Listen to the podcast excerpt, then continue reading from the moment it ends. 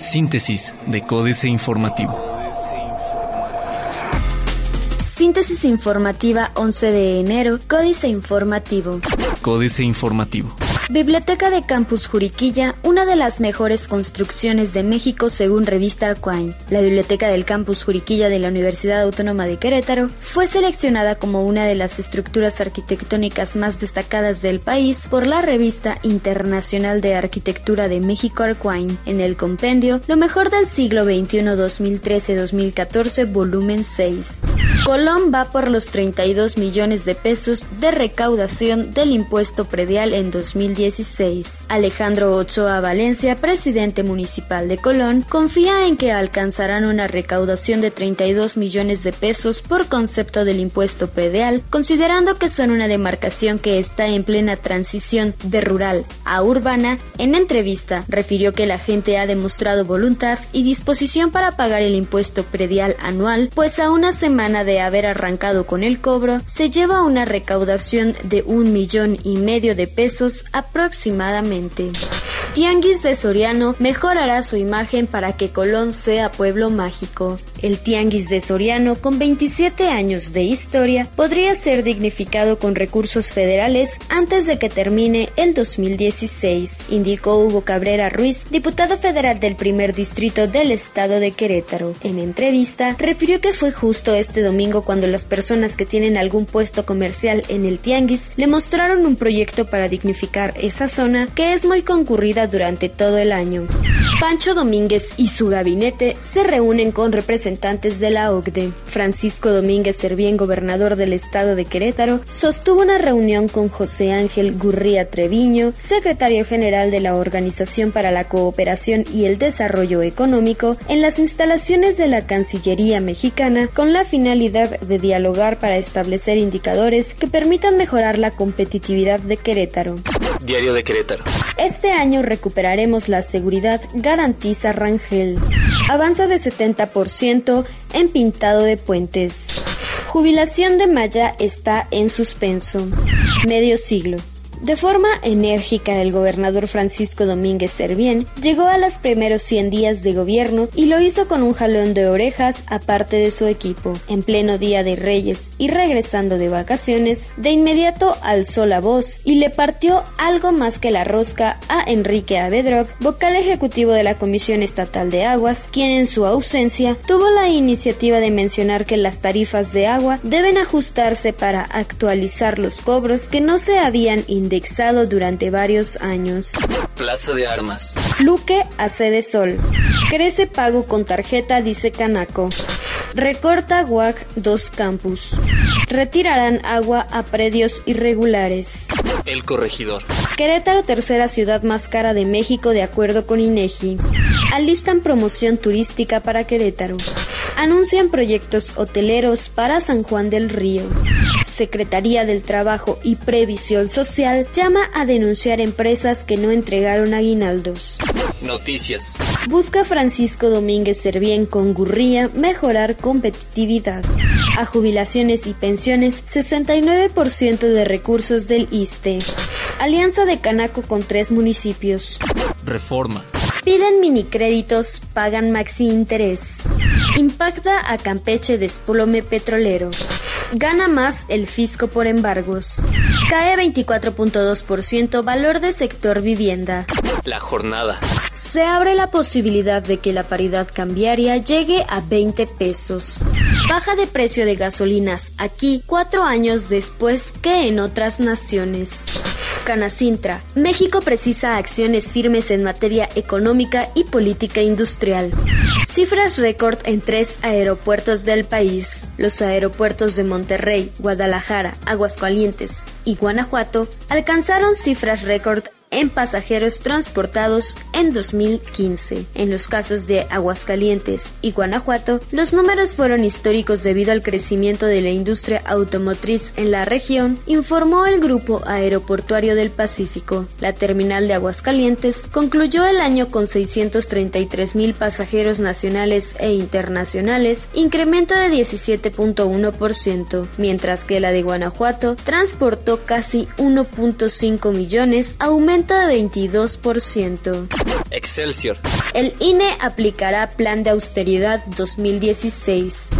Bolsa pierde lo de dos años de CETES. Los mercados financieros deberán estar preparados para una fuerte volatilidad en los próximos días, luego de que en la primera semana del año la Bolsa Mexicana de Valores perdió lo que se obtendría de rendimiento en dos años, invirtiendo en CETES de corto plazo y con el tipo de cambio depreciándose 4.0%, alcanzando niveles ya muy cercanos a los 18 pesos por dólar en el mercado interbancario, afirmó Mario Correa.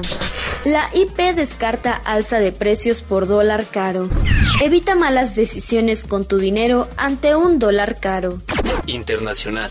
Reporta OCDE estabilidad en economías. Reforma. Las perspectivas de crecimiento en las principales economías mundiales son estables, reportó la Organización para la Cooperación y el Desarrollo Económico, OCDE. En su reporte de indicadores compuestos avanzados, la OCDE advirtió que la tendencia de crecimiento económico continúa, señalando una dinámica de crecimiento estable en las principales economías mundiales. Carles Puigdemont es investido como presidente de Cataluña. Conozca el ranking mundial de trabajadores más pesimistas y su percepción económica para 2016. Inflación de Uruguay impactó más en hogares que compraron bienes importados. Otros medios. ¿Qué le hace un smartphone a tu cerebro? Conoce los efectos. 320.000 clientes de Time Warner Cable habrían sufrido el robo de sus datos. Supuesto correo de la Comisión Federal de Electricidad puede infectar tu equipo. Excelsior, la empresa de detección proactiva de amenazas ESET, recibió en el último mes del año pasado la notificación sobre un correo fraudulento supuestamente enviado por la Comisión Federal de Electricidad que se basa en una campaña de propagación de malware. 11 clásicos juegos de infancia adaptados para tu smartphone. Financieras. Dinero. ¿Por qué no creo? Enrique Galván Ochoa. Cayó el peso a 18.30 por dólar el viernes anterior. Es una devaluación de 45.23%. El primer día de Peña Nieto en la presidencia, en diciembre de 2012, la cotización era de 12.60. Estamos ante una mega devaluación comparable a las peores de la historia. ¿Qué debería hacer un gobierno responsable? Adaptar algunas medidas de emergencia. 1. La región más afectada es la frontera México S.A. Luz. Cámara. Detención. Carlos Fernández Vega. La novela rosa de que hoy México confirma que sus instituciones tienen las capacidades necesarias para hacer frente y superar a quienes amenazan la tranquilidad de las familias mexicanas. Y la aún más rosa de que los ciudadanos pueden confiar en ellas, Peña Nieto adquiere tintes hollywoodenses con ganas de obtener el Oscar, pues la captura de El Chapo se basó en la cola, seguimiento y vigilancia que de tiempo atrás el aparato gringo de inteligencia puso al actor y activista Sean Penn, especialmente a raíz de su cercanía y pública amistad con el exmandatario venezolano Hugo Chávez, a quien el histrión reconocía como fuente de inspiración. Capitanes. Eric Caron, el director general de Air France en México, recibe mañana por primera vez el Airbus A380, el avión de pasajeros más grande del mundo. Con sus 516 asientos, supera al Boeing 747-400 que se retira de su flota. Con ello, ya no tendrá que agregar más frecuencias a la ruta México-Francia. Políticas.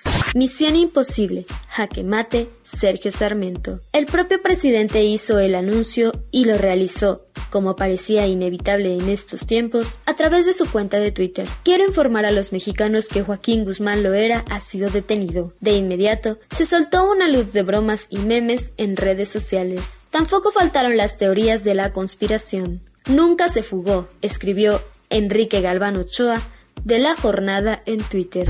El Chapo Teadero, Denis Dresser. Misión cumplida, dice Enrique Peña Nieto mientras se da palmadas en la espalda. Mientras su gobierno exhala un suspiro colectivo de alivio ante la buena noticia de la captura de El Chapo, mientras trata de proveer una imagen de fortaleza institucional ante las debilidades que permitieron su segunda fuga, un paréntesis de eficacia en un largo párrafo de incompetencia. La coproducción del héroe, Jesús Silva Gerson Márquez. No puede negarse que la recaptura del criminal es un éxito importante del gobierno federal. Su fuga había sido una burla mundial, una humillación al gobierno que lo había aprisionado y que había permitido su escape. El éxito, sin embargo, no es otra cosa que la reparación de un daño que el propio gobierno se había provocado. Por supuesto que da gusto encontrar las llaves que uno mismo pierde, pero difícilmente podría decirse que recuperarlas sea una hazaña. Curioso orgullo, la proeza de reparar el error propio. Astillero. Falsa epopeya. Misión cumplida. Julio Hernández López. La historia oficial parece de película y la actuación de estrellas cinematográficas parece más veraz y firme que la información gubernamental hasta ahora difundida. Enrique Peña Nieto encabezando un reparto de funcionarios sobreactuados a la hora de interpretar papeles de júbilo burocrático y eficacia de pantalla. Misión cumplida, dijo el agente 00 Pinos Peña Quique Peña, evocando al primer actor George Bush en alguna otra autocelebración luego aplastada por la historia, y en un anglicista homenaje a la DEA lo tenemos. Síntesis de Códice Informativo.